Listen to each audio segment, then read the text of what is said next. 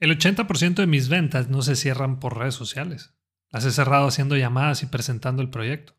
No te voy a negar que sí he tenido un aumento en las mentorías que promuevo en el podcast, también en mis redes.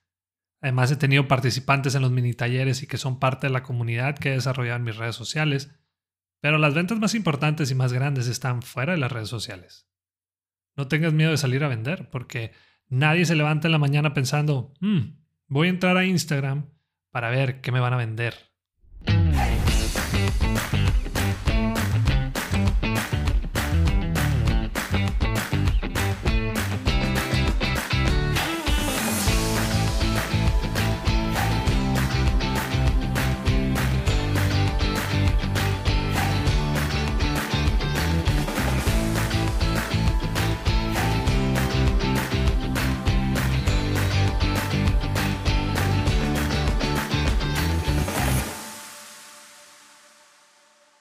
Bienvenido al último episodio del 2021, el número 55 de Bueno, Bonito y Valioso. Yo soy Daniel Rodríguez de la Vega, conferencista internacional, fundador de Creces, host de este podcast y quiero enseñarte todo lo que sé sobre cómo encontrar tu valor en el mercado para que de una vez por todas dejes de competir en precio.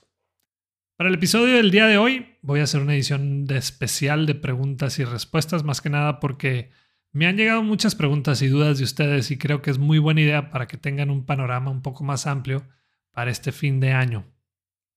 Aunque sea el último episodio del 2021, puedes seguir enviando tus preguntas durante todo diciembre y las voy a estar tomando en cuenta para este 2022, así que no dejes de mandar la tuya.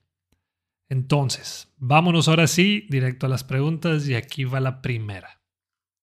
Teresa dice, ¿crees que valen la pena las encuestas de satisfacción? Me dicen que haga una, pero creo que es una pérdida de tiempo.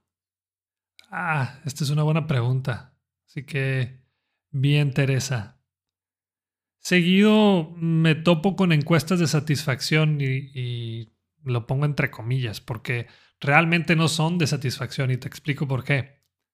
Una vez después de comprar un carro, me hablaron de un call center para hacer una encuesta de satisfacción. Les dije que adelante y me empezaron a hacer unas preguntas como estas.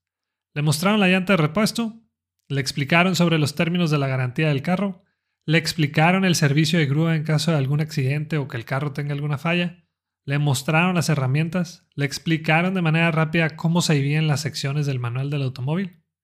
Bueno, a todas las preguntas que me hicieron les contesté con un no. Y entonces esta persona me da las gracias y listo, me colgó.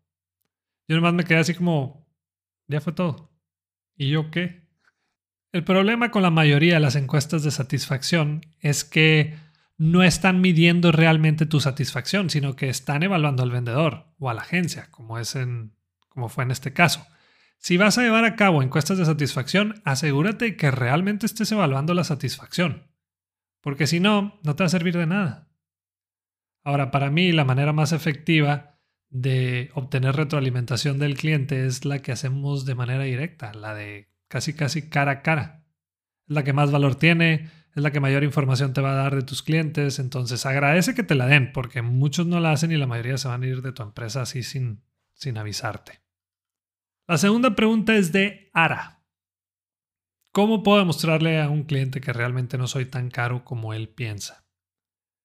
Fíjense, me gustó mucho esta pregunta porque hace poco tuve un caso como este que menciona Sara. Era un cliente que tenía rato diciéndome, hey, quiero que me capacites a mi gente. ¿Cuándo nos vemos? El caso es que le, hice un par de presentaciones del proyecto y nomás no se decide.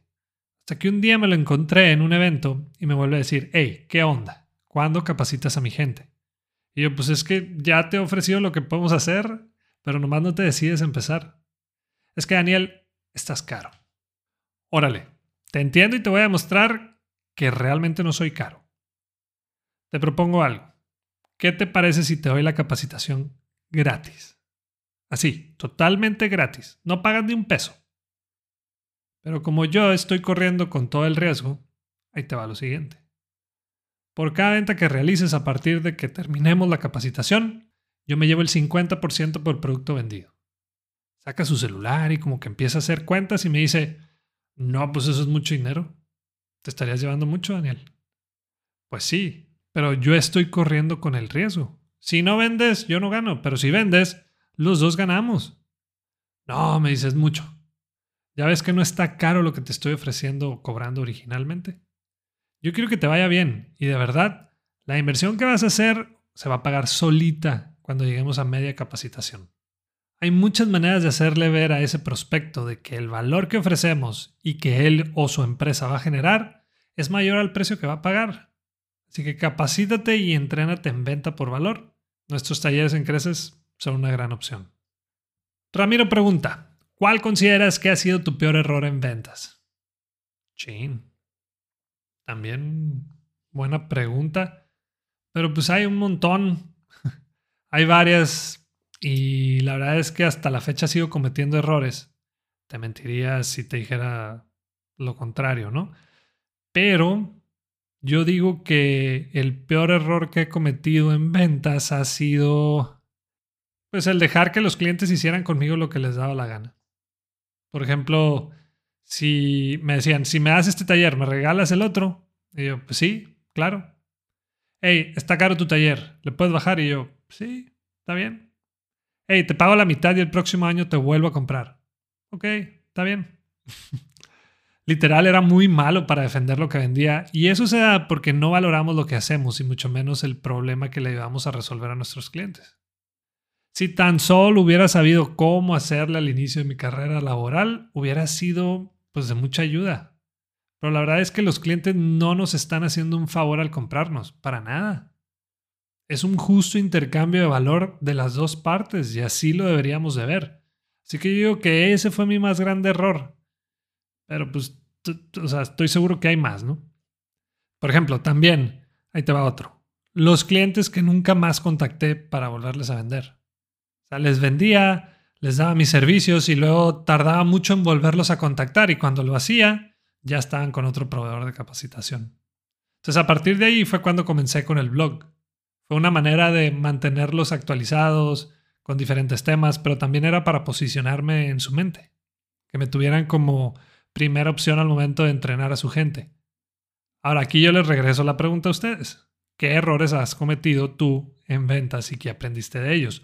Porque de eso se tratan los errores, de no volverlos a cometer. Porque entonces ya no es un error, es una decisión.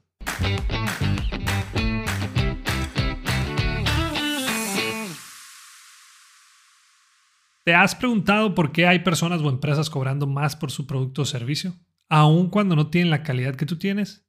Si quieres ser barato, adelante, pero difícilmente vas a poder tener un producto o servicio de calidad y por lo tanto va a ser muy difícil o mucho más tardado el poder crecer con tu negocio o con lo que vendes. Si te sientes identificado o identificada, te invito a la última masterclass del año, cómo cobrar más por tu producto o servicio la cual será por Zoom el día 9 de diciembre y va dirigida a todas esas personas que no tienen idea o no saben cómo empezar a cobrar un precio justo por lo que hacen. Si quieres vivir de lo que te apasiona, de lo que eres bueno o de tu arte, de verdad esta clase es para ti. Inscríbete en la sección de Aprendamos en crecesmx.com o también puedes comprar tus lugares en el link de la descripción de este episodio. Hay cupo limitado y la inversión es de solo 450 pesos. Cómpralo hoy y asegura tu lugar.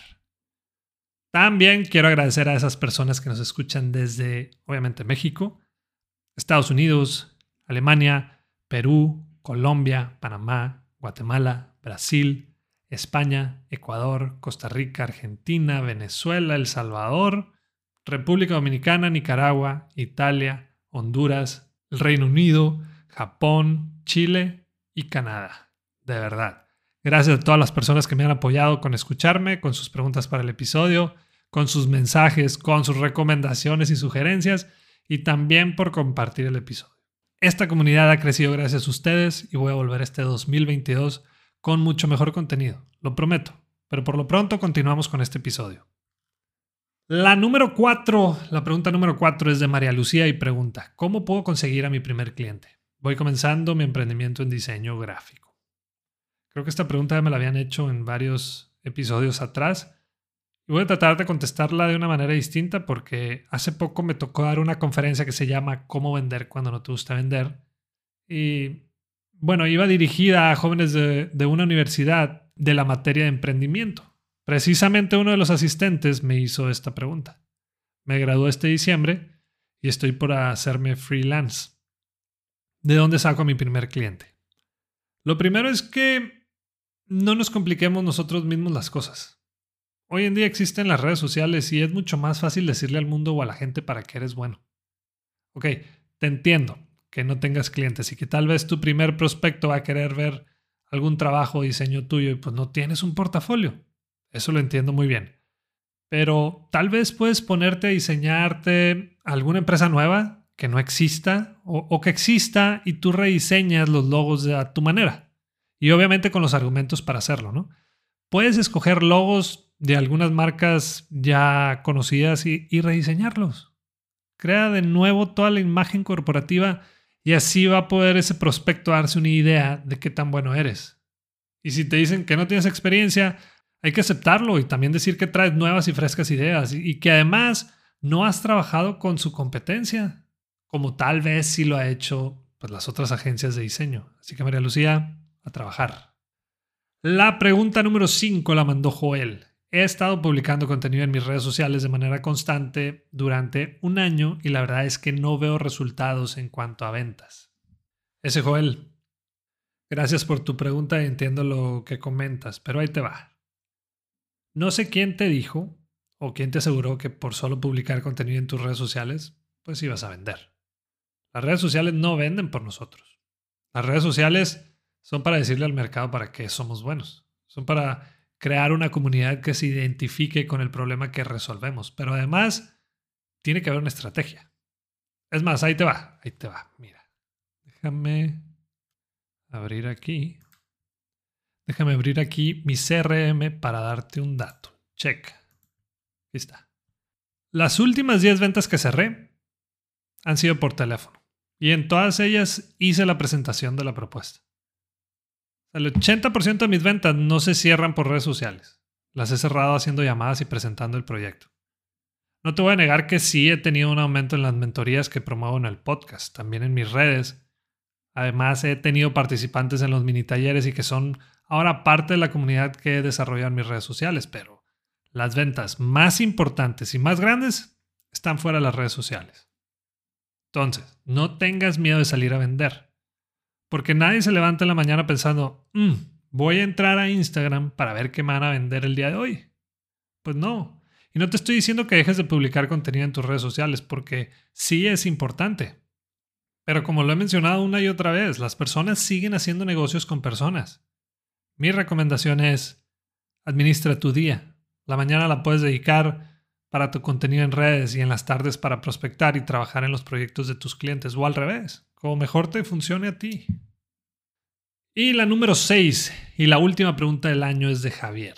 ¿Por qué dices que es tan importante mencionar el precio antes de enviar la propuesta?